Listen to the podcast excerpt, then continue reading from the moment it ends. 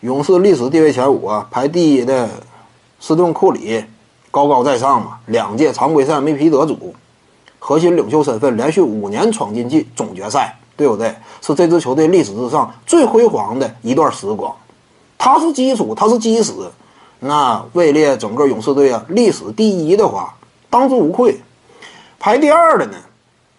差不多，那就得是里克巴里呗。当年在他领导之下，这支球队也曾在那个遥远的时代，在那个蛮荒时期完成过登顶。好赖不济的，人家是大当家率队完成了登顶，而且效力年限不算太短。位居第二呢，也有说服力。第三呢，那就得说是一届常规赛 MVP 得主啊，凯文杜兰特，对不对？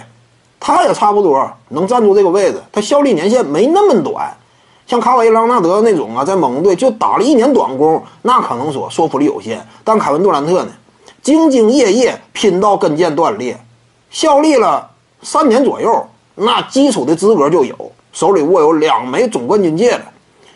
他排第三，第四呢，我感觉啊，那就得说是克莱·汤普森，对不对？这么一位三分神射。攻守俱佳，排第五呢。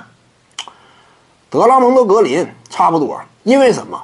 就是这一个时代啊，对于勇士来说太过于辉煌。你这个时代是这支球队历史上最拿得出手的一段时期吗？那你说德拉蒙德格林呢？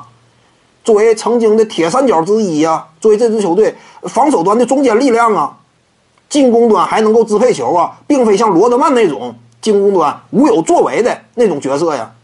那格林，我感觉第五应该是他的，对不对？穆林有冠军吗？啥也没有，你混啥呢？对不对？你有没有冠军呢？你啥一个冠军都没有，你这这玩意儿，你而且你成就也不高。你克里斯穆林他是得分王啊，还是常规赛 MVP 呀？你就是个一般球星，那你是咋拼呢？穆林就是个一般球星，什么金左手之类的，还金手指呢？你这玩意儿就是个一般球星。